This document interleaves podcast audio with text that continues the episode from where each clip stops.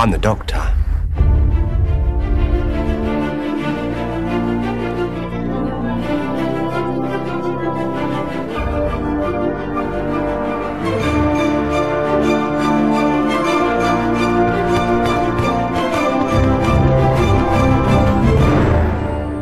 Hallo und herzlich willkommen zum Deutschen Doktor Podcast. Mein Name ist Raphael.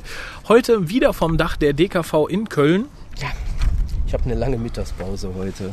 Ich weiß nicht, wo ich jemals wieder die Arbeitszeit aufholen soll. Nachts. Ja, ist eine lange Pause. Man muss sich hier ausstempeln. Für die Leute, die es immer noch nicht auswendig können, wir sind telefonisch erreichbar unter der 0211 5800 85951. Ihr könnt unseren Tweets lesen unter www.twitter.com-hucast. Ähm, macht uns reich. Episode 156 ist immer noch für 156 Cent Uncut zu haben und es lohnt sich. Ja, wobei, wir haben ja auch noch den grundsätzlichen PayPal-Button demnächst wieder auf der Homepage. Genau, ihr könnt spenden. Spenden. Im Übrigen auch, und das, das habe ich beim vorletzten Cast gesagt, ihr könnt auch gerne Sachspenden tätigen. Habt ihr noch alte Doctor Who Magazines, alte Doctor Who Novelizations, äh, DVDs aus Versehen doppelt oder so? Wir nehmen alles. Weil wir verlosen das dann. Eben, an, an Bedürftige. genau. Ihr könnt also, wenn ihr Glück habt, eure eigenen Sachen gewinnen. genau, genau. Das ist ein witziges Spielchen. Ist wie Wichteln. Collier sagte schon, die neue Homepage kommt in den nächsten ein, zwei Wochen. Das dauert lange. Macht euch bereit. Es ist auch viel zu tun. Ich habe nebenher noch Uni und Arbeit. Wie, ah, du arbeitest? Ja, natürlich. Immer noch? Ja, es hört niemals auf. So, bevor wir mit den üblichen Sachen anfangen, äh, haben wir einen Hilferuf von Rebecca erhalten, nämlich vom Lost Podcast. Sie hatte einen Traum und sie hat ihn uns kurz beschrieben. Ich möchte das MP3 an dieser Stelle kurz einblenden. Jetzt schon? Jetzt schon. Du möchtest es einblenden, nur Genau. kurz mal. Da ist es. Hui. Hallo, lieber Hukast, hier ist die Snuffkin. Und ich melde mich jetzt gerade gar nicht wegen den zwei gelaufenen Folgen, die alle total toll waren und die ich super finde. Und äh, ja, so soll es weitergehen, ole. Sondern ähm, ich brauche professionelle Hilfe von euch, äh, weil nur ihr könnt mir helfen, glaube ich. Ich hatte einen Traum und zwar habe ich geträumt von ähm, von Peter Davison. Aber ja, okay, ich fange mal von vorne an. Ich war in der Schule als sozusagen Assistenzlehrer oder so. Ich bin mir nicht ganz sicher. Und ähm, dort träumte ich von einem Vortrag, den mein Religionslehrer gehalten hat, der zufälligerweise aussah wie Christopher Eccleston in älter. Und ähm, ja, der hielt diesen Vortrag mit Peter Davison. Nur sah, also ja, es sah aus wie Peter Davison, nur mit gelockten, dauerwelligen, kinnlangen, blonden Haaren. Ich weiß nicht, wo das herkam. Ähm, und nach diesem Vortrag hatte ich halt so einen Über-Fangirl-Moment und wollte unbedingt ein Autogramm von, äh, von Peter Davison.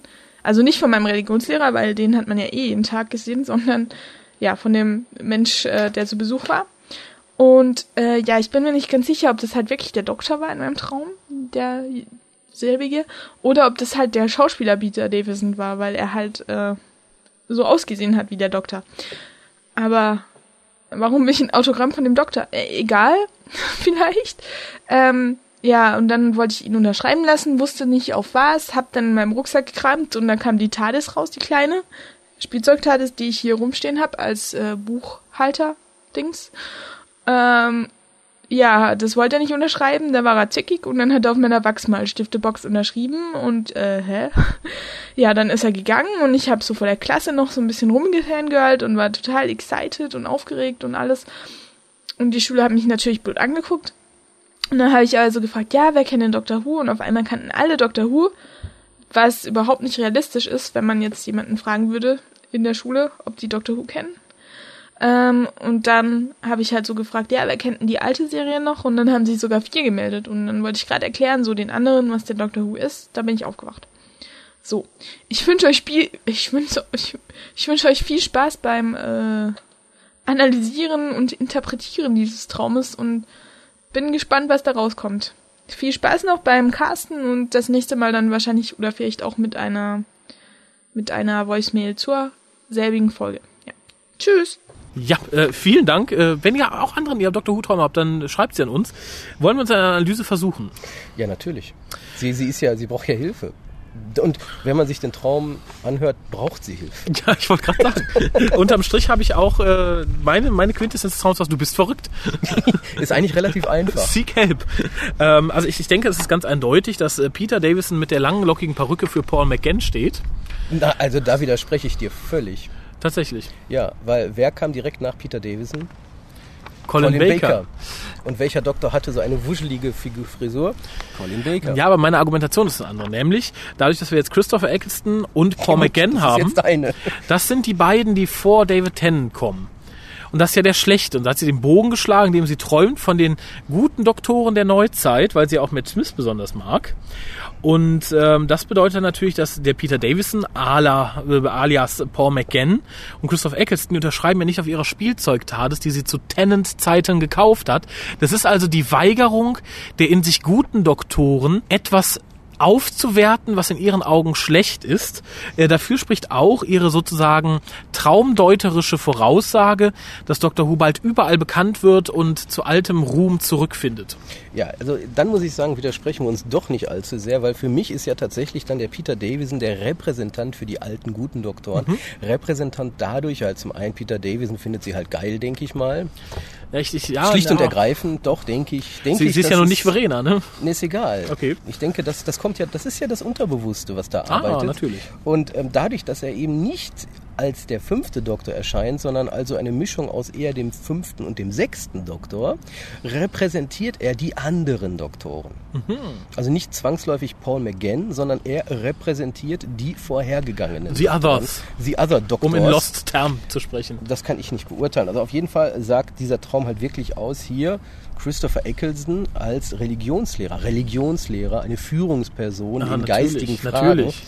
wird dabei unterstützt von seinen klassischen Kollegen, Ausprägungen. ja, ja. Und ja, richtig, sie unterschreiben nämlich die Wachsmalstifte, ein kindliches Ding. Wachsmalstifte. Ähnlich wie die Eine neuen Kinderserie. Ah. Richtig. Einfach das Kindliche in Doctor Who wird dort nochmal hervorgehoben und nichts anderes repräsentiert dieser Traum die innere Akzeptanz, dass Doctor Who jetzt doch wieder gut ist Und zu seinen Wurzeln und zurückgefunden zu seinen hat. Wurzeln zurückgefunden hat und nämlich genau dieses Spielzeug TARDIS, dieses Übermerchandising, was in der Ära Tennant passiert ist, genau das nämlich wird wieder abgelehnt. Auch gerade von den klassischen, weil welcher klassische Doktor hatte schon eine Spielzeug-TARDIS zum Unterschreiben? Niemand. Niemand. Und dass ein Christopher Eccleston sowieso nichts unterschreibt. Deswegen hat sie auch gar nicht nach einem Autogramm gefragt, weil sie weiß genau, dieser Doktor ist unnahbar, unerreichbar. Eben die Führungsperson. Perfekt. Aber in kurz, Suchhilfe. Schnell. Äh, I've got news for you. Verdammt. Und zwar The 11th Hour hat den, äh, einen Rekord gebrochen, und zwar für den BBC iPlayer. Äh, das erste Mal sind 1,27 Millionen Anfragen nach dieser Folge gestellt worden. Ja, und keine davon konnte erfüllt werden, weil die alle außerhalb UK sind. Ähm, nee, es sind die, die innerhalb, also nicht innerhalb UK, sondern alle, die es gucken konnten. Finde ich gut. Äh, und äh, noch, äh, noch größere News, tollere News. Bist du bereit? ja, bitte. Joe Grant kommt wieder. Und Ja! zwar in den Sarah Jane Adventures. Ja, Zusammen mit Matt Smith, geschrieben von Russell T. Davis. die Freude endet rapide. Aber Ähm, ich habe schon das erste Promofoto gesehen. Ja, ich auch. Es ist toll. Also es ist total super, dass ähm, Katie Manning als Joe Grant wiederkommt. Ich habe ein bisschen die Fürchtung, ich werde Iris sehen. Ich weiß es nicht. Das schauen wir mal. Auf jeden Fall wird es witzig, wenn sie ohne Brille irgendwo gegenläuft. Und das ist es. Sie irrt durch die Straße. Und findet Und dann niemanden. fragt, fragt Kleine, hör mal, wer ist denn diese verwirrte Frau? Oh, Joe! Joe! Äh, wobei sie natürlich den Altersdurchschnitt dieser Serie direkt um 50% anheben wird. Ja. Ähm, kennen, kennen sich die beiden? Weil bei Five Doctors haben sie sich getroffen, ne? Äh, nein, Joe Nein, Grant ne? war nicht in so Ach nee, war nicht Sie kennen sich Doctors. Sie nicht. kennen sich nicht. Ja, sie werden sich wahrscheinlich Da wird RTD kennen. wieder Scheiße machen. Ja, wahrscheinlich wird er sagen, oh, bei der Unit Weihnachtsfeier haben wir uns doch Ja, dann kennengelernt. kommt vermutlich sowas, oh, Joe, schön, dich endlich wiederzusehen. Blablabla. Ja. Und dann, Uh, Sarah Jane heiratet Joe Grant. Uh, gay Agenda, gay nee, Agenda. nee, nee, nee, das glaube ich nicht. Nein, ich, ich teile auch nicht ganz die Sorge, die viele jetzt haben, dass RTD sich an Oh, dem... you little kitties. das wäre Iris. ähm, aber ich teile nicht ganz die Sorge, die manche haben, dass äh, Russell T... mitgebracht. dass Russell T. sich jetzt an, an dem sieb- elften Doktor vergreifen wird. Das glaube ich nicht. Also ich denke, Moffat hat da durchaus seine, se- seinen Blick auf RTDs Hände. Ja, aber wir wollen halt nicht, dass er ihn besudelt, glaube ich. Ne? So im Allgemeinen ist das so dieser Wunsch. Ist, äh, Dass er nicht nach der, Popo der riecht. soll weg, weg. Der darf nichts mehr mit. Ja, ja, Schon schlimm genug, dass er Gaywood hat. ja finde ich auch. Aber ansonsten es freut mich, dass wir Joe Grant wiedersehen. Ich habe sie in den Audios auch mal gerne gehört. Katie Manning ist sowieso eine Kanone. Ja, Ganz ehrlich, ich hätte sie nur gerne in der Main-Serie wieder gesehen. kommt vielleicht. Oh, aber auch. I can't see you properly. Ja, allein Joe und Amy, das wäre schon witzig irgendwo. Oh ja. Wer ist die kleine Frau? You young Wer skinny ist, denn, girl. wer ist denn die kleine Frau da unten? Das ist Joe. Ich kann gar nicht so hoch Doktor, sehen. seit wann reisen Sie mit Giraffen? Seit wann ist sie selber eine Giraffe? Pong. Nein, aber ich, ich freue mich. Ich finde es gut, es, es verspricht eine interessante vierte Staffel Sarah Jane zu werden. Jo. Ja, kommen wir dann deswegen, weswegen wir heute hier sind. Wir haben nicht viel Zeit, du möchtest Mittagessen gehen und ich habe zu der Folge auch so viel nicht zu sagen, muss ich sagen. Nicht? Sagen, sagen, sagen. Die Folge Beast Below meinst du? Genau, gesehen wurde sie von 8,42 Millionen Zuschauern, Das inklusive reicht, der HDs. nicht sagen. Autor ist natürlich Stephen Moffat, Regie führte Andrew Gunn. Und den kennen wir unter anderem von Live on Mars Season 2, da hat er auch schon Regie Wir geführt. vielleicht nicht, du vielleicht. Ich. Ich habe es immer noch nicht gesehen. Ah, solltest du nachholen. Ich habe mir letztens bei Saturn gab's im Angebot die ähm, drei Hammer-Horror-Filme von äh, äh, Christopher Lee, Dracula. Oh, Unter anderem das Highlight schlechthin, Dracula jagt Minimädchen. Mini-Mädchen. Ja, das ist so cool. Allein schon die Zusammenfassung ist irgendwie, das ist irre. Irgendwelche Hippies hängen ab in irgendeiner psychedelischen Szene-Kombi. Das ist super witzig. Okay. Christoph Lee ist auch vor, dass er in Ja, letzter Zeit gute er Rollen trifft kriegt. da oder? auf. Da ist der Alucard, Johnny Alucard und der verführt sie alle. Und wer es immer noch nicht, da steht ja wirklich so, und wer es immer noch nicht begriffen hat, welche grauseligen Sachen er vorhat, soll den Namen mal rückwärts lesen. Oh mein Gott. Ja, das ist gut, das ist eigentlich gut. Johnny Alucard. Ist eigentlich gut, vor allem hat eine eigene Band, der Film. Im, Im Trailer werden die sogar vorgestellt. Oh mein Gott. Klasse. Äh, naja, aber kommen wir zurück komm, zu The Beast. komm, Was? Christopher Lee als Dracula ist doch, Klassiker. ja. Irgendwie hat ein Kollege das letztens so schön gesagt, irgendwie Christopher Lee hat den Dracula so perfektioniert in einem Film, dass er in diesem einen Film noch nicht mal einen Satz sagen muss. Er, Aber er ist dran. es reicht. Oh mein Gott. Das war interessanter als Beast Below. Wahrscheinlich. Äh, kommen wir zurück. Ähm, eine bekannte Schauspielerin, nämlich Sophie Okenedo. Sie spielt Liz Ten, die Königin. Und du kennst sie woher? Ich kenne sie nicht. Doch, Verdammt. du mochtest sie nicht. Der Doktor hat sie mal in einer Bar aufgegabelt. Ja? In einem alternativen Universum. Der Doktor war ein Vampir. Oh mein Gott, sie ist das? Ja, die alte aus Stream of the Schalker. Ja, es, es zieht sich durch. Ja, was mal wieder beweist, Männer reifen, Frauen altern. Eindeutig, die ist sehr alt geworden. Ja, Aber so richtig Ich hab- alt. dafür, dass wo sie du da das nicht jugendlich war. Das nicht, Und das ist weil ja die, der, der Charakter Jahre war ja drauf abgebildet. Also sie war ja nicht so komplett nee, nee. scheiße. Ja, sehr lustig. Habe ich nicht so mitgekriegt. Aber im Moment kriege ich ja eh wenig mit. Zwillinge halten einen auf Trab. Ja, und Christopher Lee Hammer Horrorfilme. Die kann sie ja nicht gucken, die liegen noch hier immer auf Halde. Du hast schon 20 Mal das, die, die, die Zusammenfassung gelesen. Ich muss sie mal vorlesen, weil es witzig ist. Äh, fass den Inhalt zusammen. Ach ja, mein Gott, es ist die Wir testen Amy-Folge, die ein bisschen außer Fugen gerät. Ähm, Der Doktor landet mit Amy auf, äh, ja, erstmal landet er gar nicht, aber ich bin ja nicht der, ich, ich fasse kurz zusammen. Also er landet auf einem Spaceship UK, wo sozusagen die letzten Überlebenden oder die vermeintlich letzten überlebenden Engländer, sind ja gar nicht reinrassig hier, ähm, ja, durchs Weltall driften. Der Doktor findet relativ schnell heraus, dass der Antrieb nicht funktioniert, weil es eigentlich auch gar keinen Antrieb gibt. Ähm, es, scheint, es scheint eine Art Polizeistaat zu sein. Äh, viele Wege führen ins Nichts, äh, was die Handlung betrifft. Man findet relativ schnell heraus, dass ähm, das gesamte Raumschiff UK von einem riesigen Weltraumwal getragen wird. Und weil das ja so eine unglaublich schreckliche ja, Vergewaltigung des Tieres darstellt, äh, wählt die ja, Bevölkerung genauso wie die Königin Liz Ten alle paar Jahre das, die Option des Vergessens. Ich will da nicht drüber nachdenken, was wir hier tun. Das ist so schrecklich. Und die Leute, die nicht vergessen wollen, werden an den Wal verfüttert. Genau, außer Kinder, die werden lieb geknuddelt, nachdem sie verfüttert wurden. Äh, ja, äh, die Handlung ist so ein bisschen Banane. Aber reiht sich ein, denke ich, in so Klassiker wie Paradise Towers oder Happiness Patrol, wo halt im Endeffekt auf, wenn auch eine sehr zum Teil plakative, zum Teil sehr einfache, kindgerechte Art und Weise ein bisschen Kritik an, ja, Regierungen. Es ist sozusagen Children of Earth für Kinder. Ja, ja, stimmt, tatsächlich. Erstmal muss ich sagen, finde ich sehr schön, dass hier Ark in Space erwähnt wird unter Tom Baker. Nämlich ist es auch so ein Schiff der letzten Überlebenden, die vor den Solar Flare zerstörten Erdbereichen fliehen. Äh, Hier wird allerdings gesagt, die Engländer waren ein bisschen lahmarschig, haben darum ihr Raumschiff nicht rechtzeitig fertig bekommen, mussten halt den Wal versklaven. Ja, nee, der kam ja freiwillig. Der kam freiwillig, aber sie mussten ihn dann unters Schiff schnallen, dass er sie wegfährt. Auch sehr kindgerecht. Das ist tatsächlich, das Ganze wirkt ein bisschen mehr wie ein, wie ein Märchen. Allein durch die Anfangserzählung durch Jamie, die halt dann sagt, hu, ich hatte einen imaginären Freund, heute hat er mich in den Weltraum genommen. Und durch das Ende, wo dann sagt, äh, you, you, you, you lie in bed and deep below is love, bla bla bla, etc. pp. And down there sleeps Zagreus and eats your soul. genau. ähm, ja, ich sag, mal, ich sag direkt das Problem. Ja. 45 Minuten. Ja, genau. Der- 45 Minuten und ich glaube tatsächlich, man hätte manche Themen tiefer, tiefer, tiefer ausgraben können. Also ja, tiefer, man hat sich's gewünscht. Ja. Smiler hätte man sich gewünscht, mehr drüber zu erfahren. Ähm, Wäre das Ganze eine klassische Folge, nach klassischem Schema. Vier Folgen, Ja. 25 Minuten, denke ich, wäre es gut geworden. Ja, Man hätte wirklich, man hätte sämtliche Handlungsstränge langsam und in Ruhe, denn genau darum geht's. Ich denke, man versuchte eine langsam ruhige Geschichte zu erzählen, aber man hatte nur 45 Minuten und man hatte zu viel zu erzählen. und dann wirkt sie ein Und es bisschen. wirkt unheimlich gehetzt. Ähm, deswegen sollte man sich vielleicht auch, sollte man das extrahieren, was eigentlich entscheidend ist. Und das Entscheidende war, es war halt ein Test für Amy. Der Doktor nimmt Amy mit, um zu gucken, ist, hat sie Companion, ist sie Companion-Material? Wobei, anders als manche jetzt behauptet haben, gerade im Forum, ich denke nicht, dass er schon vorher weiß, was abgeht. Ich denke, Nee, er geht nee, hin nee, und sagt, probier mal, Minuten. ich guck mal, was die so auf die Reihe kriegt äh, und schau dabei selber mal ein bisschen durch die Gegend. Mhm. Ähm, was du sagst mit den Smilern, ich glaube, das Problem ist ein bisschen, viele Sachen funktionieren hier sehr gut, ohne dass sie erklärt werden, wenn man sich ein bisschen Gedanken drüber macht. Klar. Ähm, kurz, um unser Fandom-Review der Woche vorzuziehen.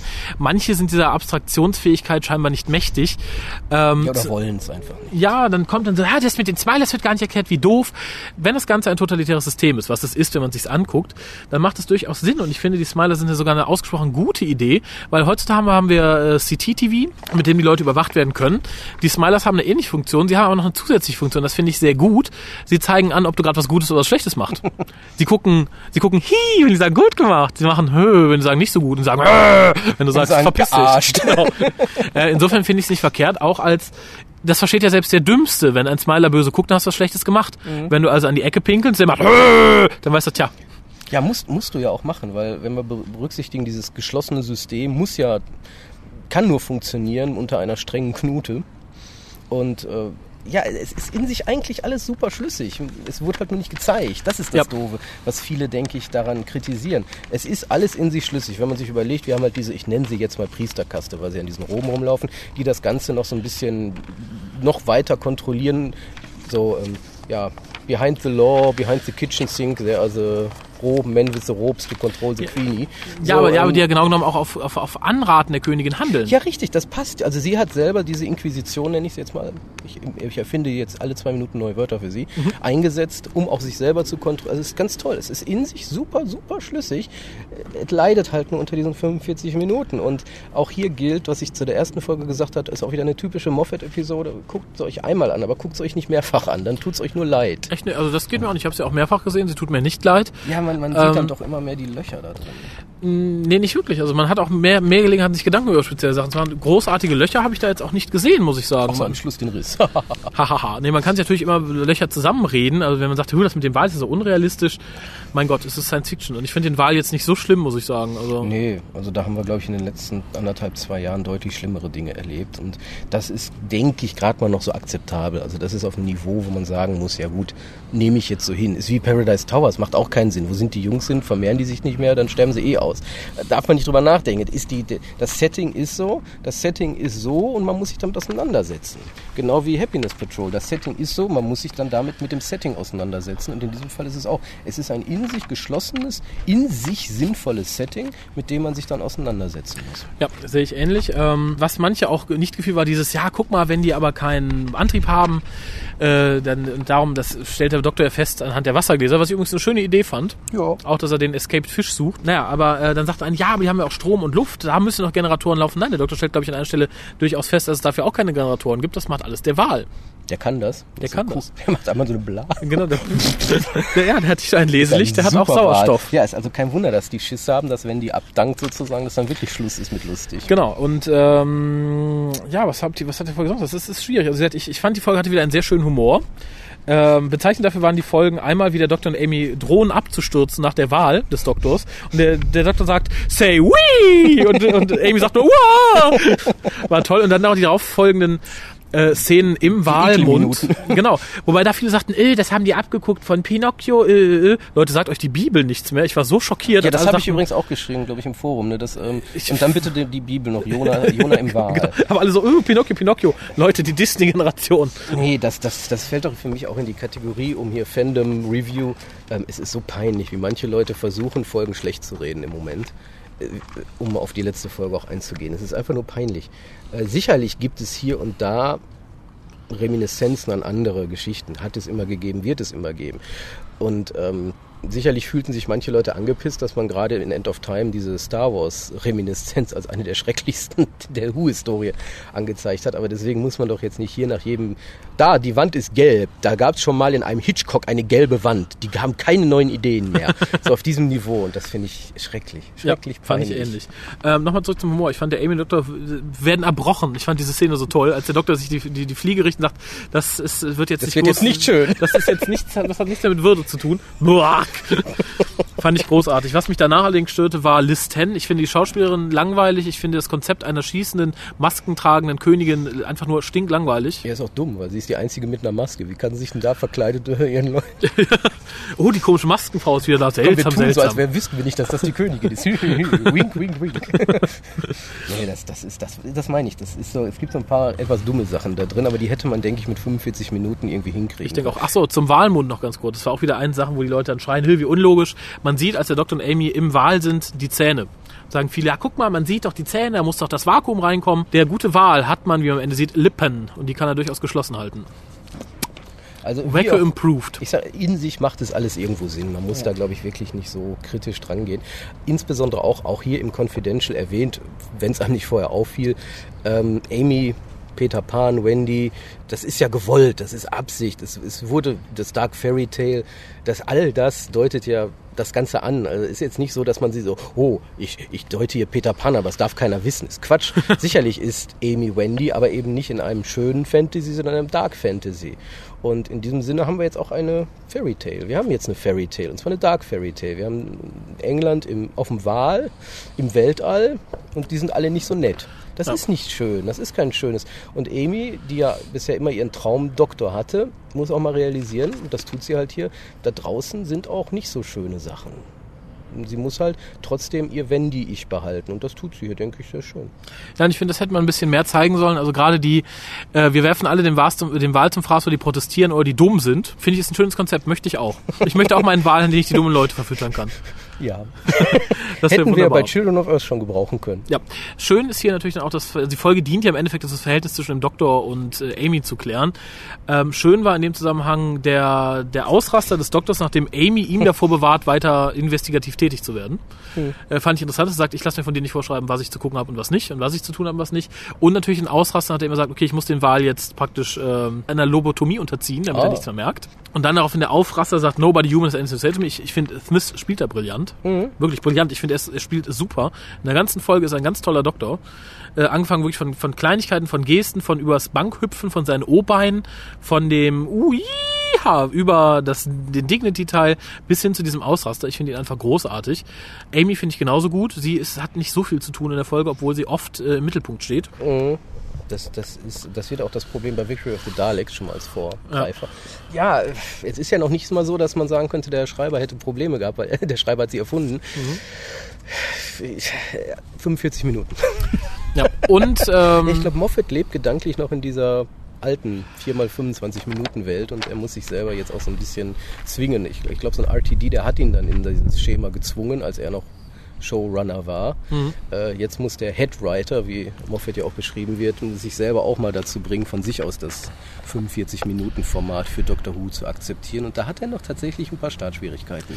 Ja, und, und es kommt halt das Problem, was er immer hatte und auch immer haben wird, wie man sieht. Ähm, Moffat, Moffats Frauen sind alle toll und er möchte am liebsten über alle seine Frauen ganz viel erzählen. Und jetzt hat er halt noch eine Listen dazu geschrieben. Aha. In der ersten, in Eleventh Hour hatten wir keine zweite starke Frauenrolle, wenn man von der alten Oma da mal absieht. ähm, und jetzt hat er mit Listen eine, da hat er sich dann auf die konzentriert, hat sich so ein bisschen darauf fokussiert, hat natürlich mit Amy dieses, oh, ich bin das erste Mal weg von der Erde, das, das hat er drin. Also das, die Standards sozusagen hat er abgeklappert und hat da einen Haken hintergemacht.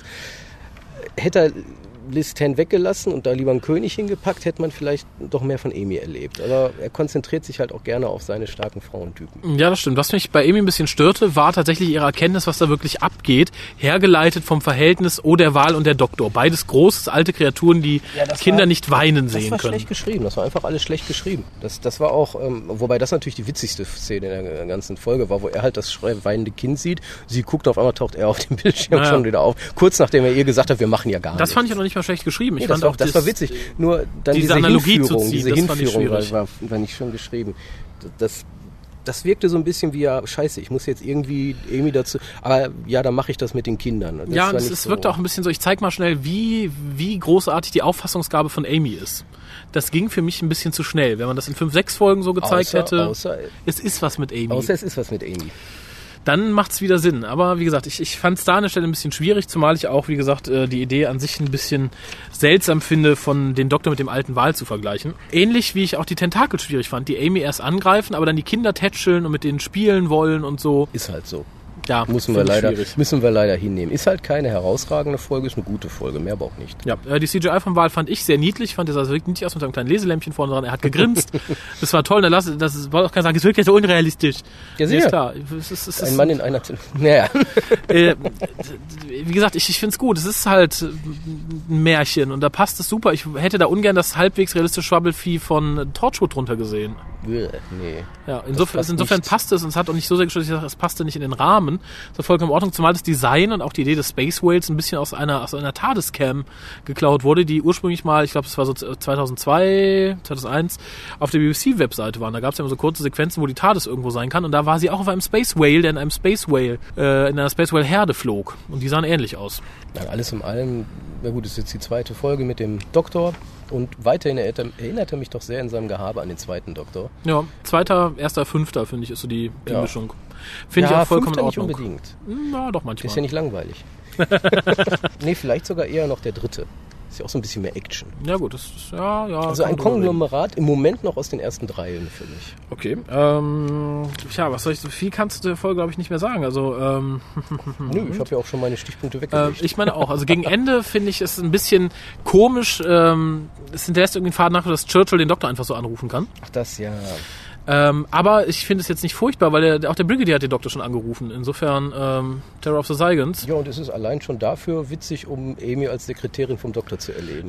Das ist in, in, dem, in dem Nightgown, da ist der Premier, es ist einfach, die Szene ist schön. Es ist eine schön geschriebene Szene. Ja, und ich finde es sehr schön, dass man wieder am Ende einer Folge so eine, äh, eine, eine Vorausschau auf die nächste Folge hat. Das hat ja, man auch schon lange ist nicht mehr. Nee, gar nicht. Und deswegen finde ich es schön. Ja, ich, ich, also ich bin durch. Wie gesagt, Ja, die, ich- die Folge hat mir von der Atmosphäre her gut gefallen. Ich mochte die Smilers, ich mochte das totalitäre System, ich mochte die Sache mit dem Wal. Ist mir klar, dass du das totalitäre System machst. Jawohl! äh, nein, ich, ich fand das alles sehr angenehm. Die Atmosphäre war toll. Es war für mich wirklich ein Märchen. Und äh, was anderes versucht es auch gar nicht zu sein. Was trägst du da, kleine Ameise? Hm, naja. Ein Handy. Ein Ameisenhandy. Äh, und insofern war ich voll auf zufrieden Aber damit. sie macht das gut. Ja, ja. Die Story war jetzt nicht tiefgründig oder absolut brillant, aber sie tut das, was sie will. Sie klärt das Verhältnis zwischen dem Doktor und Amy, sie erzählt ein Märchen. Ich komme einfach mal zu meiner Wertung über, ich gebe 6,5 Punkte. Ja, ich hätte jetzt sogar 7,5 gegeben. Ja, ich habe ja auch beim anderen ein bisschen tiefer gestapelt. Ich sehe es ja. Ja. jetzt nicht so, es, es macht, Ja, komm, dann gebe ich 7. Dann ist das auch ein bisschen realistischer. Ich gebe 7 Punkte. okay, aber wie gesagt, immer, ich, die, die Punkte, die ich jetzt für diese und die letzte Folge, vergebe ich mit einem Lächeln, nicht mit einem gequälten, oh ja, komm, weil es Dr. Who ist. Ich vergebe sie gern und gut mit dem Lächeln, denk so, es macht mir einfach Spaß. Und ich habe von vielen Leuten jetzt gehört, um jetzt mal zum Fan-Review überzugehen, dass die jetzt endlich wieder mit Herzblut dabei sind. Die sagen, ja, nee, ist ganz interessant und so. Ich habe es früher immer geguckt, weil es ja Dr. Who und so. Also da da war es aber mehr eine Aufgabe, sich die neuen Folgen anzugucken. Und jetzt sind wir Leute, die gucken die Folgen drei, viermal, weil sie sie interessant und gut finden. Ich gucke die Folgen wieder zweimal. Ich bin total heiß, wenn eine Folge läuft. Ich freue mich Samstag schon auf abends. Das hatte ich wirklich seit drei Jahren nicht mehr und ich finde es total Ja, interessant. gerade durch die Specials. Da haben wir uns ja durchquälen müssen. Und Ja. in dem Sinne ist es eine Erleichterung. Bin ich froh.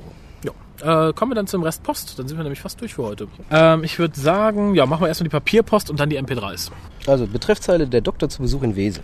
Hallo, liebe Hucaster. Nachdem ich euren schreibt uns denn? Nadine mit Ah. kleinem L und großem A. Ah, Hallo, liebe Hucaster. Nachdem ich euren Cast 157 gehört hatte, entschloss ich mich dazu, euch auch einmal meine Meinung zum Public Huing in Wesel und zu den bereits gelaufenen Folgen zu schicken. Im Rückblick auf das Public Huing sehe ich es mit gemischten Gefühlen. Wir hatten uns für Wesel angemeldet, da wir nicht die Möglichkeit haben, BBC One über eine Schüssel zu empfangen und waren sofort von der Idee begeistert, sich mit Gleichgesinnten zu treffen und die Premiere der neuen Staffel live zu verfolgen. Dass es ein Schnitzelbuffet geben sollte, spielte nur eine geringe Rolle. Es kam daher sehr überraschend und wie ein Schlag, als wir bei unserer Ankunft erfahren mussten, dass die Schüssel nicht funktionierte und es noch gar nicht klar war, ob man die Folge überhaupt schauen könne. Es kam ja bekanntlich, wie es kam. Natürlich waren wir sehr enttäuscht, dass man den Doktor jetzt nur über einen Stream schauen konnte, der, und ich zitiere, eher wie eine Bravo-Love-Story rüberkam. Jedoch war es sehr überraschend, dass die Stimmung sich trotzdem gut gehalten hatte und wir unseren Spaß nicht verloren hatten. Das können wohl auch nur Doctor Who-Fans. Und naja, Es gibt ja auch noch andere Quellen, um die Folgen auch im Nachhinein zu schauen. Ich danke hiermit fleißigen Mitmenschen. Alles in allem war es trotzdem ein sehr schöner Abend. Schon beim ersten Mal schauen mit einigen vielen Lücken gefiel mir The Eleventh Hour sehr gut. Nach nochmaligem Schauen gefiel die Folge erst recht. Obwohl David Tennant mein Doktor war, da ich praktisch mit ihm groß geworden bin, bin ich trotzdem voreingenommen in die fünfte, trotzdem voreingenommen, steigte, in die fünfte Staffel gegangen und wurde nicht enttäuscht. Vielleicht wollte sie unvoreingenommen Ja, ja. schreiben. Äh, Matt Smith präsentierte uns einen neuen Doktor, der begeisterte. Nachdem der zehnte Doktor besonders in den Specials nicht mehr überzeugen konnte, finde ich die Art und Weise des elften Doktors sehr gut. Auch wenn auch das eine oder andere vom zehnten Doktor nicht mehr erkennbar ist. Die Einführung von Amy fand ich sehr gut gelungen. Sie ist schlagfertig und gibt dem Doktor auch einmal ein Kontra. Ich kann das echt nicht mehr hören, ne? Wie, wieso muss als Begründung für ein Companion, ich finde ihn toll, weil der gibt dem Doktor Kontra. Weil ganz viele behauptet haben, das ist der große Pluspunkt an Donner. Und wenn einer sagt, das ist cool, wenn er Kontra gibt und du findest einen neuen Companion cool, musst du das auch irgendwie einbauen. Lasst es, bitte. Wir, wir, wir wollen den, den, den, den passiven Companion. Nee, das nicht, aber eigentlich harmonisch ist wichtig. Und nicht unbedingt Konter. Harmonisch. Harmonie ist wichtig. Richtig. Die Folge The Beast Below fand im Vergleich zur ersten Folge eher, fand ich in der äh, Vergleich zur ersten Folge eher nur durchschnittlich. Sie hatte ihre Momente, aber sie war bei weitem nicht so stark wie The Eleventh Hour. Das Beste an dieser Folge war, wie ich fand, der Schluss. Nun stelle ich mir die Frage, wird Amy jemals etwas anderes tragen außer ihrem Nighty? Ja, Ich hoffe ja. aber nicht mehr. Nun erwarte ich mit großer Vorfreude die nächsten zwei Folgen, in denen ja bekanntlich die Daleks wieder auftauchen werden. Die Erwartungen sind groß. Ich wünsche euch viel Spaß beim Besprechen der neuen Folgen und beim Schauen der noch kommenden. PS. Ach ja, das neue Intro ist natürlich super. Jawohl, Meinst das ist unseres? es. unseres, natürlich. Nein, ich glaube, sie meint tatsächlich das der Serie. Ach so, ganz kurz zu Beast Below noch, wo wir gerade von neuen Intro sprechen. Ich finde, die Musik war diesmal katastrophal. Ich finde, Muriel Gold gehört für diese Folge der Sack abgeschnitten. Ja, wenn er noch einen hat. Ed Balko schreibt. Ah. Moin, Hucaster. Ich wollte mal aus zwei Gründen schreiben. Einmal meine Meinung über den elften Doktor und dann eine Wunschliste. Die Wunschliste ist lang. Erstens, ich finde den elften Doktor bisher gut, aber er muss sich dann doch erst einmal richtig finden, denn bisher erinnert er mich doch ein bisschen zu sehr an den zehnten Doktor. Auch wenn dies hier wahrscheinlich noch an seinem postregenerativen Stress liegt. Zweitens, diese Sache hat eine Vorgeschichte. Ich habe mir vor kurzem wieder einmal Boomtown angesehen.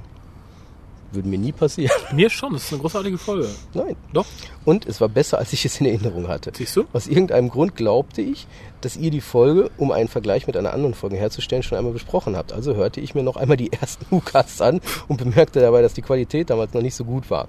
Deswegen hörte ich mir ein paar weitere an und sprang auch mal ins Jahr 2008 vor. Doch, da ihr mehrmals auf Sachen aus vorherigen Casts angespielt habt, habe ich noch einmal von vorne angefangen Sehr gut. und bin nun bei den Besprechungen der Torchwood Staffel 2. Bei eurem ersten Cast im Jahr 2008, das ist so ein bisschen wie auf so einer Fan-Convention, wo irgendein Schauspieler, der vor 30 Jahren mal... Warum habt ihr das Monster von Ugan Betor mit einem Glas Zucker besiegt, obwohl wir ja aus Folge 793 wissen, dass Zucker für die Monster von Ugan Betor eine Delikatesse ist? Sushi. Also nochmal, bei eurem ersten Cast im Jahr 2008 spracht ihr darüber, dass RTD sich Hitler als neuen Doktor wünschen würde und ihr riefet eure Hörer auf, Personen aus Doctor Who mit geschichtlichen Figuren zu besetzen. Und das mache ich jetzt. Finde ich gut. Könnt ihr alle mal wieder machen. Info at hucast.de. Der Doktor Albert Schweitzer oder Albert Einstein. Hauptsache Albert. Albert. Albert. Albert Hitler. Weiblicher Companion Marie Curie. Die lebt nicht lang. Männlicher Companion Gerhard Schröder. Was? Einfach weil der mal das Maul aufreißt. Hol mir mal eine Flasche Bier. Super Companion. Ey, Balko, bitte. Nee, ne? Das kannst du nicht ernst meinen. Nee, also, der kann, nee, das meint er nicht ernst. Gerhard Schröder. Romana muss jetzt als geschichtlich, durch, geschichtlich durchgehen. Heidi Klum. Nein. Nein. Der Master ist irre, hat einen Bart, Adolf Hitler. Nee. Doktor! Nee, als Davros. Das ist was genau. Companion des Masters. Kleopatra. Warum auch immer. Komm her! Cleo! Ich mag das, keine arische Nase. Assistent des Masters. Assistent. George W. Bush will auch die Welt beherrschen, ist aber zu dumm dafür. Die Rani. Angela Merkel. Das geht so weiter, ne? Davros. Uli Hoeneß. Kein genialer Wissenschaftler, aber ein riesiger Egoist. Die Stimme aller Monster Oliver Kahn. So, und jetzt mal Schauspieler, die ich in diesen Rollen sehen will. In der Der Rolle Doktor, Kahn. Damian Lewis. Der hat bereits in Live die Hauptrolle gespielt und die ist sehr gut. Außerdem ist er mit 40 Jahren ein wenig älter. Ich kenne ihn nicht und ich kenne die Serie nicht. Schade. Ich Weib- gucke nach. Weiblicher Companion, Sarah Shahi, die schon in Live neben Louis die Hauptrolle spielte. Die Sicher, dass du nicht das Fandom wechseln möchtest. Die beiden haben eine sehr gute Chemie und sie spielt seit der Einstellung, ja, ist jetzt Marie Curie, ne? sie spielt seit der Einstellung von Live eigentlich nur noch einzelne Gast. Der will den Jobs besorgen. Ich glaube schon. Männlicher Companion, James Spader. Aus live. Äh, ich sag nur Alan Shaw. Warum sagst du das? Info- Das ist der E. Romana, Laila Ruas. Laila Huas. Aha. Ich habe keinen Bezug mehr zu den heutigen Fans. Ich auch Der nicht. Master kann weiterhin von John Sim gespielt werden. Ja, super. Nur dann mit Bart. Verdammt, jetzt muss ich an die Simpsons denken. Da fallen mir gleich mal mehrere Rollen ein. An Montgomery Simpsons. Burns als der Master, Homer als der neu inkompetente Unit-Chef und Mo als neuer. Nein, Bar- Montgomery Barmann. Burns als Davros. Excellent. Oder wir nehmen Hugh Laurie. Für was? Wir nehmen ihn einfach. Ich denke Master. Companion des Masters fällt mir irgendwie niemand ein.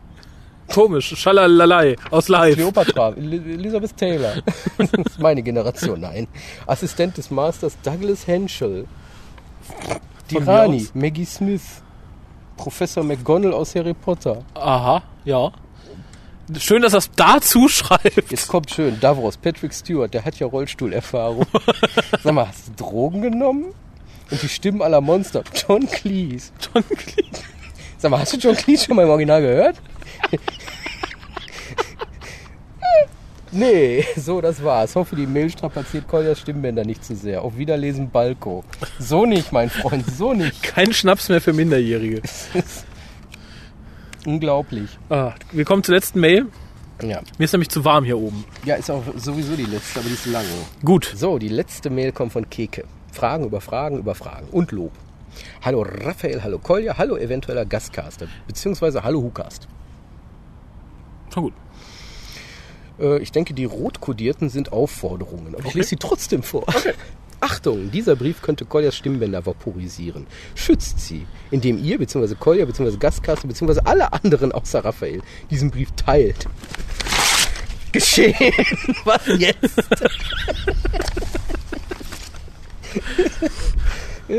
Und in zwei Hukasts vorlest. Zu spät. Zu spät. Noch einen nehmen wir heute Ist nicht kaputt. auf. Ah, okay, wir versuchen ihn wieder zusammenzukleben. Nach kurzer von Invasion of Time hervorgerufener Abstinenz von Doctor Who und dem Fandom bin ich seit einigen Wochen wieder im Forum aktiver geworden. Carnival of Monsters und The Aztecs sei Dank. Und so ist es nicht verwunderlich, dass ich euch mal wieder schreibe. Auf Themen wie The End of Time und Children of Earth will ich aber nicht zurückkommen. Die Themen wurden bereits zu Genüge abgegrast. Korrekt. Und da ich mich weder im Forum noch im Cast richtig vorgestellt habe, hier ein paar Informationen zu meiner Person. Mein Name lautet Keke. Und im Forum bin ich unter dem Pseudonym Mr. Doc bekannt. Ja, stell dich doch da mal. Wir haben da einen Thread, wo man sich vorstellen kann, wenn du es nicht getan haben hast. wir nicht. Wir Doch. haben ein Unterforum, wo Ja, jeder gut. einen Thread Ja, hat. gut, gut. An Dr. Who bin ich durch die Ausstrahlung von Rose auf Pro7 gekommen und das eher durch Zufall. Denn eine Stunde vor Beginn der Folge bin ich auf den Einsteiger-Podcast auf sci-fi-radio.net gestoßen und habe einfach mal reingehört. Warum nicht bei uns? Weil wir keinen Einsteiger-Podcast hatten. Da noch nicht? Nee. Verdammt. Nee, wir hatten da gar nichts, ne? Da doch schon irgendwas. Da gab es den Hugas ja schon. Ach ja, bei Pro7, stimmt. Oh, die Zeit, die Zeit. Damals. Zwar war ich im Nachhinein nicht so sehr von diesem Einsteiger-Guide begeistert, ich übrigens auch nicht. Ich kenne den. Doch trotzdem hat er das Interesse am Doktor in mir geweckt. Das ist der mit dieser komischen Uschi, die so komisch redet. Ja, ja, ne? die keine Ahnung hat. Nach den ersten beiden Episoden suchte ich mir weiteres Wissen zum Doktor zusammen, sodass es nicht sehr verwunderlich war, dass ich auf drwho.de und natürlich den Hukas stieß. Und das Licht war da. Doch dies geschah erst nach der ersten Absetzung von Doctor Who und ich muss gestehen, dass die Gefahr, die Serie aus den Augen zu verlieren, gegeben war. Doch ich hielt durch und fand euch glücklicherweise kurze Zeit später. Somit bin ich leider nur ein Neufan, obwohl ich wie wild versuche, die alten Folgen aufzuholen, wobei aber oftmals das liebe Geld fehlt und die ja noch äh, und die noch mangelhaften Englischkenntnisse dies um einiges erschweren. Aber die Schule ist ja zum Lernen da. Genau, und es gibt immer noch deutsche Untertitel, möchte ich nochmal bemerken. Auch zu manchen Klassikfolgen. Boah, das wird echt eine lange E-Mail. Meine Liste der Doktoren, ihr dürft raten. Nee, wir lesen vor. Aber gibt uns einen Tipp. Aufgrund von zu wenig gesehener Episoden fallen Peter Davis und Patrick Troughton aus der Wertung heraus. Ich möchte sie schlicht und ergreifend nicht falsch bewerten. Auf Platz 1 Christopher Eccleston. Er ist halt mein erster Doktor gewesen und für mich war in meiner Anfangszeit einer der Gründe, die Serie weiterzugucken. Zweitens, Tom Baker. Seine Leistung in City of Death ist grandios, denn in dieser Geschichte kulminieren wahrlich der gesamte Humor und die überheblichen Selbstdarstellungen des Doktors. Doch Invasion of Time hat meine Sicht auf den Doktor etwas getrübt, jedoch in Folgen wie Sontaran Experiment und der ersten Episode von Hero of Fang Rock konnte er wieder überzeugen. Zwei ein Viertel. Paul McGann. Beinahe hätte ich ihn vergessen und das zu Unrecht. Denn seine Darstellung des Doktors im TV-Movie war echt klasse. Doch es war viel zu wenig Screentime im Großen und Ganzen. Aufgrund von oben genannten Gründen habe ich noch keine Beefies mit ihm gehört.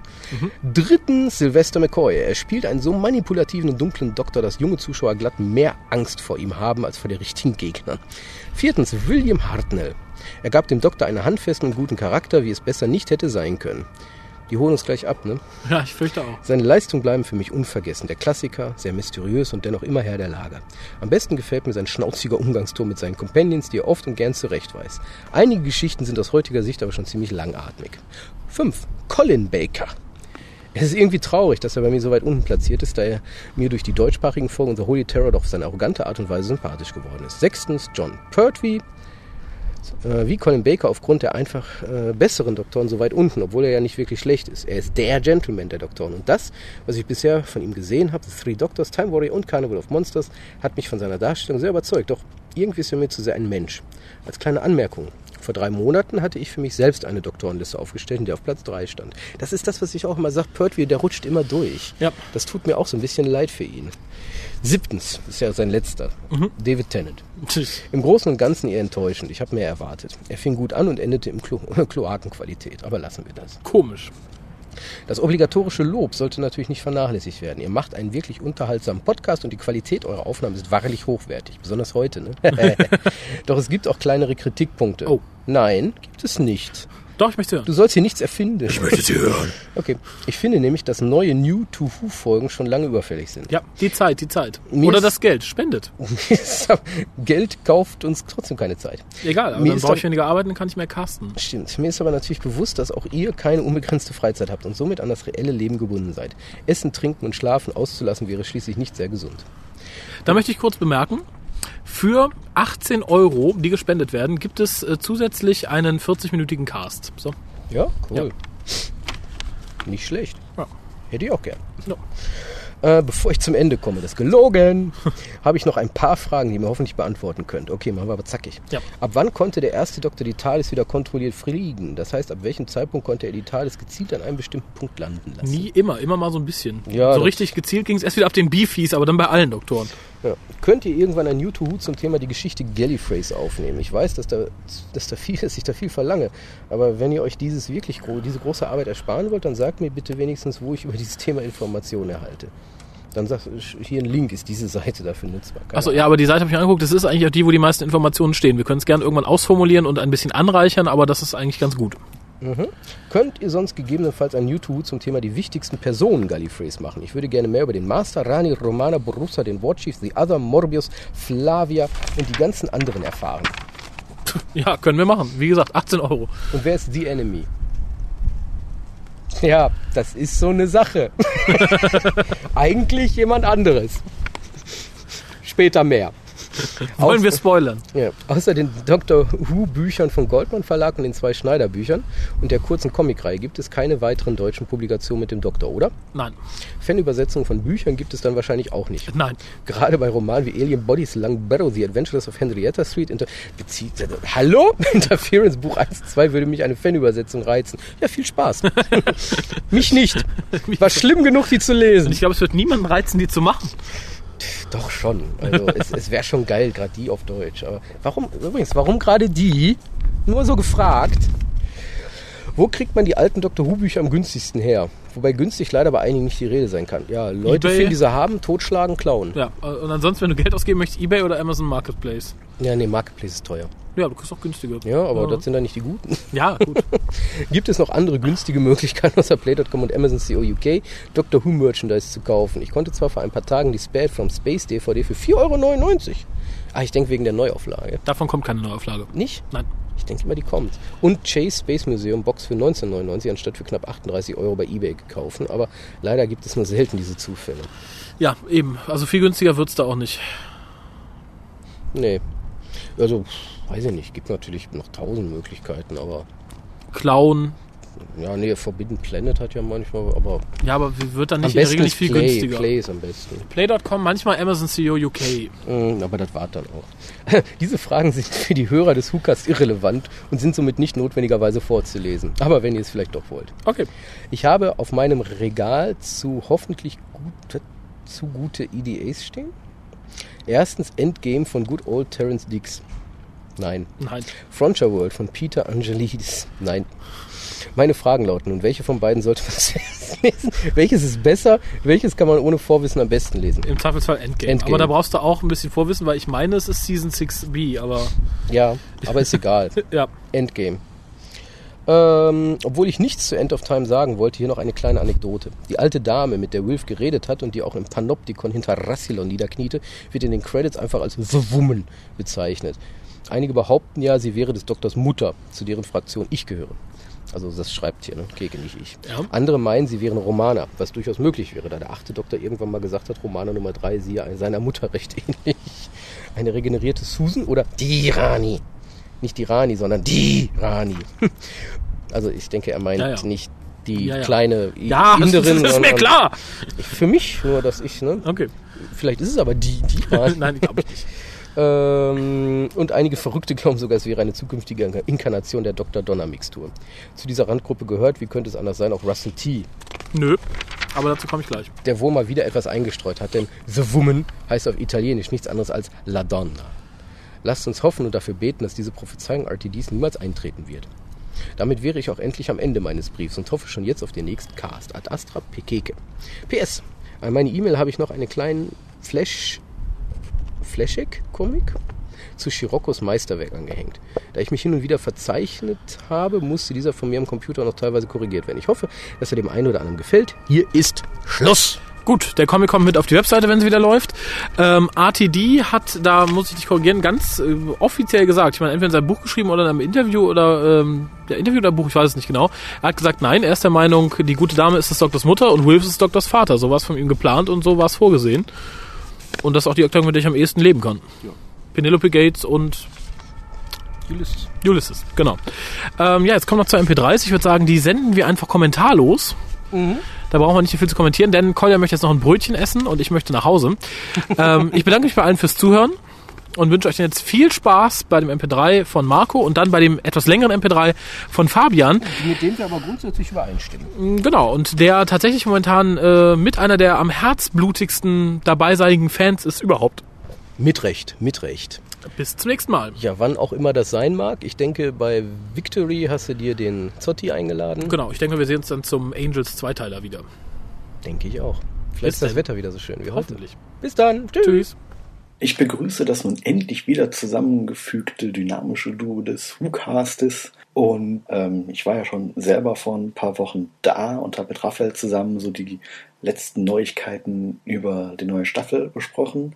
Also Fabian spricht hier, hallo. Und ich konnte es mir dann jetzt irgendwie doch nicht nehmen, dann so meine eigenen Eindrücke zu diesen ersten beiden Folgen zu schildern. Das wird jetzt so eine kleine Mischung aus bereits geschriebenen, was ich dann wieder vorlesen werde, und eigenen eingestreuten Gedanken, die mir vielleicht gerade noch kommen werden. Lange Rede, kurzer Sinn, ich fange einfach mal an. Ich möchte vielleicht erst einmal so anfangen. Ich habe mich seit einem Audiokommentar zu Forest of the Dead, in dem Stephen Moffat bekannt gegeben hat, dass er schon an Series 5 schreiben wird, ähm, auf diese allererste Episode gefreut, unter seiner Leitung. Ja, und dann war sie endlich da. Natürlich geht man an eine solche Episode dann natürlich mit ganz anderen Erwartungen dran. Ich muss schon mal sagen, die Erwartungen wurden auf keinen Fall enttäuscht. Das schon mal vorweg. Man hat etwas Neues. Das bezieht sich vor allem jetzt auf die visuelle Ebene. Also seit Monaten wurde schon angekündigt, dass Moffat Dark Fairy Tales schreiben möchte. Und dann fängt diese ganze Episode dann an mit der Einstellung aus dem Garten von Amy. Dieser ganze Garten kommt einem dann wie aus einem Märchen entsprungen vor. Also als sie dann das erste Mal in den Garten rennt, hat sie etwas von einer Alice, der das gesamte Wunderland soeben im Garten gelandet ist. in Form von TARDIS und Doktor. Und wenn sie sich später für die Reise in der TARDIS fertig macht, sieht sie aus wie eine kleine weibliche, menschliche Version des, ich denke mal gerade in England bekannten Pennington Bears. Doctor Who, die Kinderserie, ist wieder da. Und Kinder gibt es ja bekanntlich in allen Altersklassen und genau das spricht Dr. Who nun endlich wieder an. So, und da möchte ich schon kurz einhaken, ein schönes Zitat von Stephen Moffat selber, der halt gefragt wurde, ob es halt schwer war, den, den, den Ton gerade dieser Spe Specials, der ja irgendwie mürrisch war, ähm, das wieder zu ändern. Und darauf hat er halt gesagt, to be honest, that's easy. It sort of sprung back to its natural form. I love the specials, but did I think we might have chased some of the kids out of the room? Also nicht kinderfreundlich, sondern eher wieder dieses Drama, was ja RTD so gerne hat. So it's good to get back to the fun and adventure. The doctor is never depressed for long. His idea of dying is getting 10 years younger and growing a bigger chin. That's just not that dark. Schön verpackte Kritik an dem, was da noch letztens lief. Kommen wir wieder zu dem, was ich zu dieser letzten Episode sagen möchte. Aber natürlich ist nicht nur die Optik neu, wir haben einen Doktor, der schlimmer als jede Tante ist und auf eine gewisse Art und Weise für Amy ein Freund aus ihrer Kindheit ist. Der Stoff, aus dem Märchen sind. Es passt einfach zusammen. Wenn man stark genug sucht, wird man immer wieder Elemente äh, finden, die einem missfallen werden. Sicherlich auch in diesen ersten Episoden. Ähm, oder doch irgendwie zu sehr an bisher Vorhandenes erinnern. Aber nur so ein Gedanke, Stephen Moffat nimmt sich diesen Perception-Filter, den RTD das letzte Mal Ende von Staffel 3 benutzt hat, und macht aus ihm etwas Neues, etwas Gruseliges. Also es ist eine neue Idee, die hinter diesem Ding steht. Eine neue Bedeutung. Das ist auch etwas, was in der nächsten Episode auch nochmal vorkommt. Also es wird sich etwas bedient und macht daraus etwas Neues, Besonderes. Es werden aber allgemein immer Elemente auftauchen, die einem bekannt vorkommen werden. Nur muss es dann auch gleichzeitig schlecht sein. RTD zuvor hat immer viele Dinge genommen, hat sich dieser bedient. Ja, war meistens nur ein Griff ins Klo. Anders kann man es leider meist nicht bezeichnen. Es diente dem Effekt, aber es diente nicht der Story. Jetzt mit 11th Hour kommt halt raus, dass Moffat es anders macht, dass es anders machen kann. Da kommt dann ein Prisoner Zero, wo sich dann einige darüber aufgeregt haben, hey, das ist ja in der Ähnlichkeit so Smith Jones. Auch da gibt es einen Gefangenen, aber in 11th Hour wird alles doch irgendwie, ist es minimalistischer. Die ganze Erde ist wieder in Gefahr, aber wir sehen halt nur dieses kleine englische Dorf, was nur eine Poststelle hat, die sogar geschlossen ist. Und dann haben wir in Smith Jones mal im Vergleich dazu ein Krankenhaus in London, das auf den Mond gelandet wird und somit dann in London, einer großen Metropole, einen riesigen Krater hinterlässt. Was ist da der Unterschied? Und der Fokus dieser ganzen Episode ist halt wirklich eher auf einen neuen Doktor, der selber noch nicht genauso weiß, wie er ist. Ähm, es ist dann auch irgendwie schön, es zu sehen, wie dieser elfte Doktor ab und an noch in Phrasen seines Vorgängers verfällt, als Anzeichen dafür, dass er sich noch nicht gefunden hat. Ironischerweise sind dies dann aber hauptsächlich Phrasen, die Moffat selbst dem zehnten Doktor äh, in den Mund gelegt hat. Aber es geht auch natürlich um seinen Companion, dieses kleine Mädchen, was auf einmal groß ist. Genau, und was dann die, dieser Doktor dann für eine Bedeutung im Leben dieses Companions einnimmt. Wie gesagt, Prisoner Zero kann man sich drüber streiten, wie sinnvoll und alles das ist. Aber als Prisoner Zero am Ende zur kleinen Amy mit dem Doktor wird und er streicht dieses augenscheinlich dünne und langweilige Monster doch noch viel mehr Amys Bindung zu besagtem Doktor. Das ist doch die wahre Funktion dieses Monsters. Also kurz und knapp gesagt, es macht wieder mehr Spaß, eine Doctor Who-Episode zu gucken. Es gibt wirkliche Vorfreude und man sitzt nachher nicht da und denkt, was man alles hätte besser machen können. Oder wieso bestimmte erwähnte Dinge eigentlich erwähnt wurden. Alles, was erwähnt und gesagt wird, dient der Story. Es ist eine Story, in der sich Charaktere bewegen, im Gegensatz zum letzten Werk des RTD, in dem sich Charaktere irgendwie bewegen und dann soll dann da das dann irgendwie eine Story sein. Nein, man wird wieder Kind, man kann alles genießen dank dem Weg, den Moffat wieder eingeschlagen hat. Jedenfalls geht es mir dabei so. Nochmal wieder ein Fazit. Ich besteht alles irgendwie aus Faziten. Eine erfolgreiche Bekanntmachung mit dem elften Doktor, eine sehr interessante neue Bindung zwischen dem Doktor und seinem Companion, eine schöne, verrückte neue TARDIS, neue Visualität, kleine Witze für die erwachsenen Kinder, Coupling-Anspielungen, ich sage nur Jeff. Und Murray Gold scheint endlich wieder Spaß daran zu haben, für Dr. Who etwas zu äh, komponieren. Mehr wollte ich persönlich doch eigentlich gar nicht haben. Ich habe es bekommen, ich bin zufrieden. Ich habe ja das beste Doctor Who seit 2005 gesehen. Es macht einfach wieder Spaß. Und dann kleine Gags, die er eingebaut hat. Also man kann so viele Verweise auf das vorhergesehene bekommen. Alleine, dass dieser Teil, dieser Fischkaster-Teil ja im Jahr 1996 stattfindet, das ist herrlich. Macht einfach Spaß. Genau. Viel Spaß weiterhin noch beim Hören.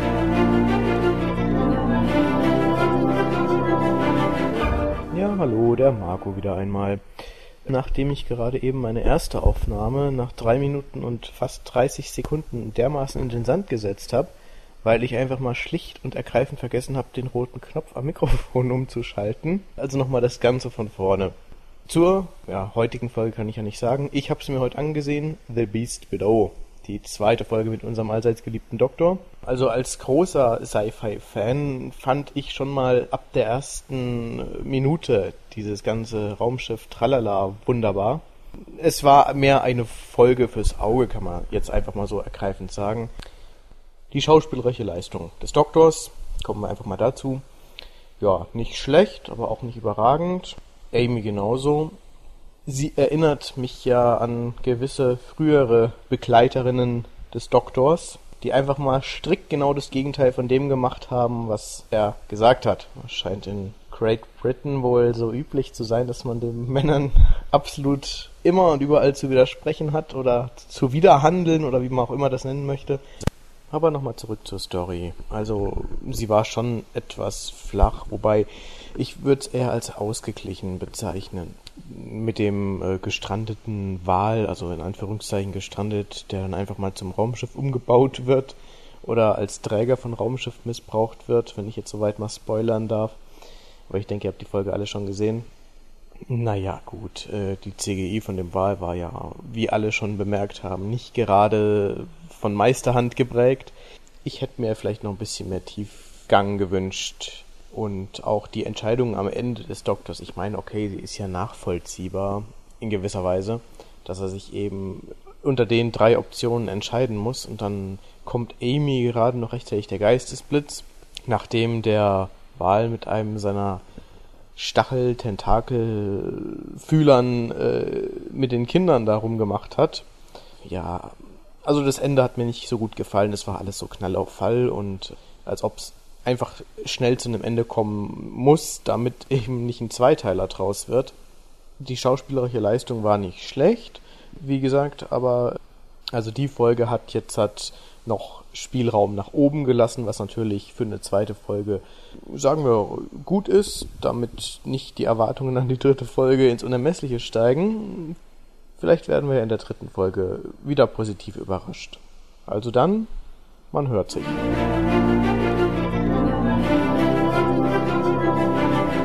Und der Fabian ist wieder da und seinen Senf zur zweiten Episode. Auch wieder so eine Mischung aus aufgeschriebenem, ein äh, bisschen erweiterten von dem, was ich schon im Forum von mir gegeben habe und äh, was mir gerade noch mal so in den Kopf kommt, nachdem ich die Episode wieder gesehen habe selten, dass ich Folgen so oft gesehen habe. Ähm, 11th Hour habe ich achtmal gesehen und Beast Below inzwischen viermal. Haltet mich ruhig ver verrückt. Ich habe dieses ganze Mal If Ignorance is Bliss überschrieben. Nach inzwischen viermaligen Sehen der Episode selbst und einmaligen des Confidentials möchte ich auch mal meine Meinung zu der Episode verbreiten. Persönlich hatte ich im Vorfeld wirklich keine große Lust auf die Episode. Vielleicht auch als Schutzmechanismus mal, weil mir 11th Hour halt wirklich sehr gefallen hat achtmal geguckt. Dann kamen drei Clips, die Einführung durch Stephen Moffat und mein Interesse war geweckt. Und ich stehe dazu, ich stehe auf diese, ich stehe auf die Gehirnwendungen des Herrn. Das ist, was ihm da einfällt, das ist genial. Anders kann man es nicht bezeichnen. Was bringt er uns denn diese Woche? Nachdem wir uns letztes Mal halt eine Mischung aus Doctor Who, Hot Fuzz und allem, was wir mögen, beschert hat. Das UK im Weltraum im, ja, am Rande des 30. Jahrhunderts welche Zeit ist genau. Es wird ja so, macht die Episode ja ein bisschen kryptisch, aufgrund von Amy's Alter und allem. Polizei und CCTV sind durch die Winders und die Smilers ersetzt worden. Ja, und dann gab es natürlich schon, wie man im Forum sehen konnte, gewisse Kontroversen, warum denn diese Smilers unbedingt so ein clowneskes Aussehen haben müssen, weil Herr Moffat es so wollte. Ende aus. Da kann man jetzt Sinn drin suchen, muss man aber nicht. Äh, es ist genauso wie, warum ist denn damals Da ist eine blaue Polizeibox geworden und nicht eine rote Telefonzelle. Denkt drüber nach. Der do neue Doktor führte seinen neuen Companion das Weltall vor. Eine doch sehr schöne Anspielung auf diese Peter Pan-Geschichte. Amy fliegt in ihrem Nachthemd und darf noch einmal Kind sein. Vor ihrer Hochzeit, vor der sie ja irgendwie doch geflohen ist. Ähm, dem Doktor fällt das Starship UK auf und nach dem Entdecken eines weinenden Mädchens in Rot begeben sich beide Tadesinsassen auf dieses Starship.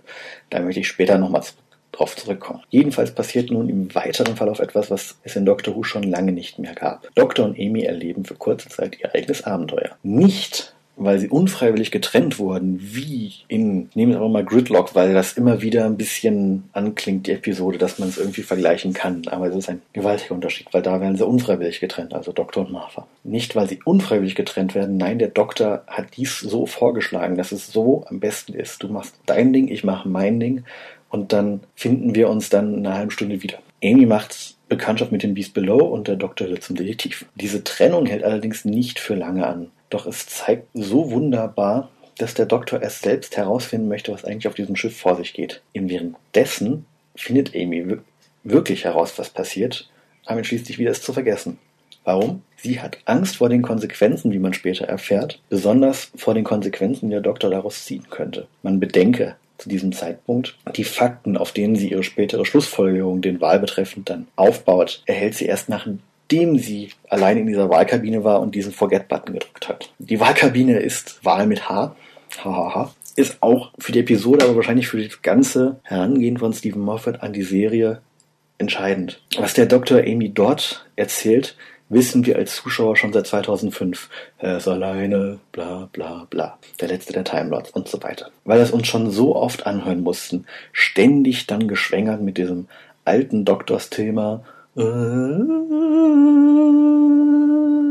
klingt ein bisschen wie Star Trek, aber ne, ihr wisst, was ich meine. Oder ähnlicher Musik. Hier wird das 2010 gelöst. They are all me, bad day. Fertig.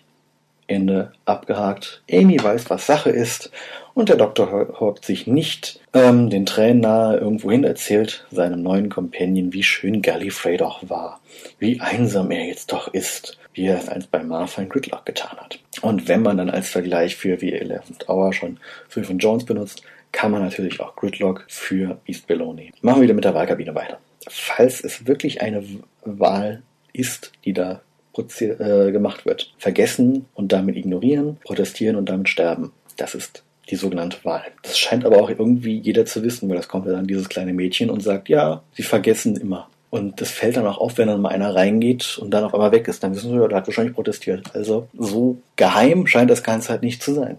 Der Doktor entschließt sich für den Protest kleine Revoluzzer, äh, und landet mit Amy im Inneren eines Wals. Natürlich erinnert dies einen an Pinocchio. Warum auch nicht? Ein großer Wal, Pinocchio, man könnte es auch biblisch werden, aber Pinocchio liegt da, glaube ich, doch eher. Aber wie schon dieses Peter Pan-Zitat am Anfang der Episode verhält ähm, dem Verhältnis zwischen Doktor und Amy dient, so dient dieses Zitat von Pinocchio doch der Story. Denn der Doktor erfährt in diesem Wal, dadurch, dass sie in diesem Wal sind, was wirklich mit diesem Schiff los ist. Ähm, wenn er später dann diesen Tower betritt, weiß er nämlich schon, was auf dem Starship falsch läuft, oder vielmehr er glaubt es zu wissen. Die beiden entkommen dem Monster im Keller, treffen auf die Queen. Der Doktor löst das Rätsel, nachdem er die letzten Informationen von besagter Queen auch Liz 10, wo ich mich immer noch frage, ob das auch wieder nur so eine versteckte Anspielung auf etwas ist.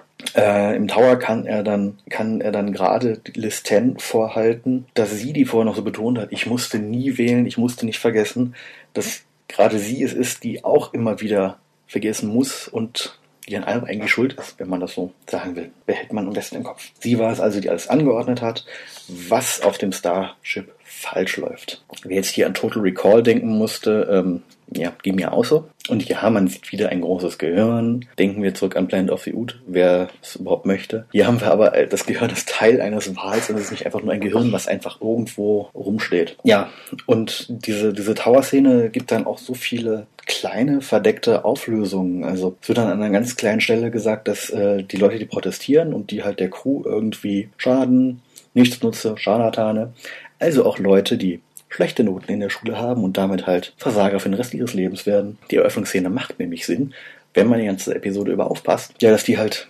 als Nahrung dem Wal vorgeworfen werden. Die isst man dann los, diese Scharlatane. Die muss man nicht mehr versorgen. Der Wal hat was zu fressen. Irgendwie praktisch, oder? Als Zuschauer sehen wir endlich dann auch mal wieder den Doktor, wie er doch zu sein hat. Er kritisiert die Menschen und nicht wie im schon eben erwähnten Planet of the Ood, wo er sich dann dafür auch noch äh, entschuldigt. Nein, er ist sauer.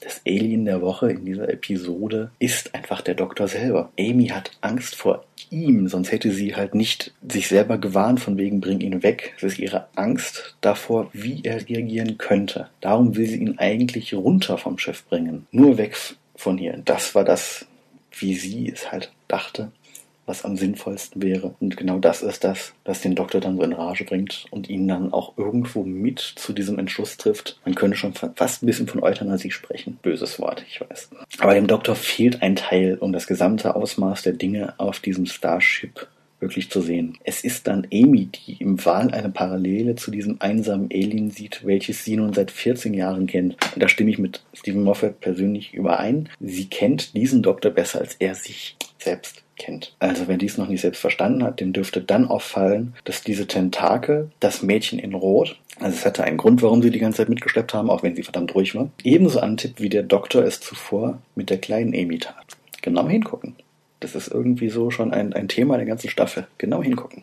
Wieso verschwindet der Wal dann nicht, trotz der 300 Jahre Qual? Kein absichtlicher Reim. Ja, wieso mag der Doktor die Menschen denn noch immer, obwohl sie ihn immer und immer wieder enttäuscht haben? Beide Wesen haben einfach eine spezielle Schwäche für diese Spezies. Es ist eine gute Episode mit einer schön durchdachten Geschichte. Sie kommt mit großer Wahrscheinlichkeit nicht an die vorherige heran. Es ist leider gerade auf der visuellen Ebene festzumachen. Vorher war einfach far richtig farbintensiv. Wir hatten schönes Grün und Blau und irgendwie ist es diese Episode ist irgendwie ziemlich rot betont und ähm, es fehlt halt diese Weite von diesem Dorf irgendwie. Ja, aber im Vergleich zu dem, was in den letzten Jahren geboten wurde, kommt hier eine in sich vollkommen geschlossene Episode hin. Die macht wirklich von Anfang bis zum Ende Sinn. Es werden kleine Dinge eingebaut, die hinterher wieder wichtig sind. Man muss halt auch aufpassen. Gerade diese ersten Abenteuer nach einem Neuanfang sind schwer, weil sich beide Seiten noch irgendwie beschnuppern müssen. Das gilt jetzt sowohl für Doktor und Companion, aber auch für Headwriter und Publikum. Moffat schafft es, dem einsamen Engel, wie der Doktor in den letzten Jahren charakterisiert wurde, eine neue Facette zu geben. Gerade diese Einsamkeit macht ihn zum Doktor. Das macht Amy zu einem besonderen Companion für den Doktor, weil sie das erkennt, weil sie dem Publikum diese neue Charakterisierung vermittelt. Und es ist wieder der Fall, Moffat bedient sich diesem Einsamkeitsthema das RTD eingebracht hat und macht daraus etwas Gutes wieder. Der Spaß, den die beiden auf ihren Abenteuern haben, und es sind bisher erst zwei Folgen, der schlägt sich auf das Publikum nieder. Also ich, ich muss selber von meinem Schauen sagen, das hat wieder richtig Spaß gemacht, dazu zu schauen. Da geht man wirklich wieder mit. Ähm, es ist eine Geschichte, die dieser, und das werde ich wirklich noch so oft sagen, bis mir jeder das glaubt, für diese Kinderserie. Und zwar für Kinder allen Altersklassen. Bin dann gestartet mit dieser Frage, mit, nein, mit dieser Aussage. If ignorance is bliss, der zweite Teil davon heißt, why aren't there more happy people in the world? Noch Fragen?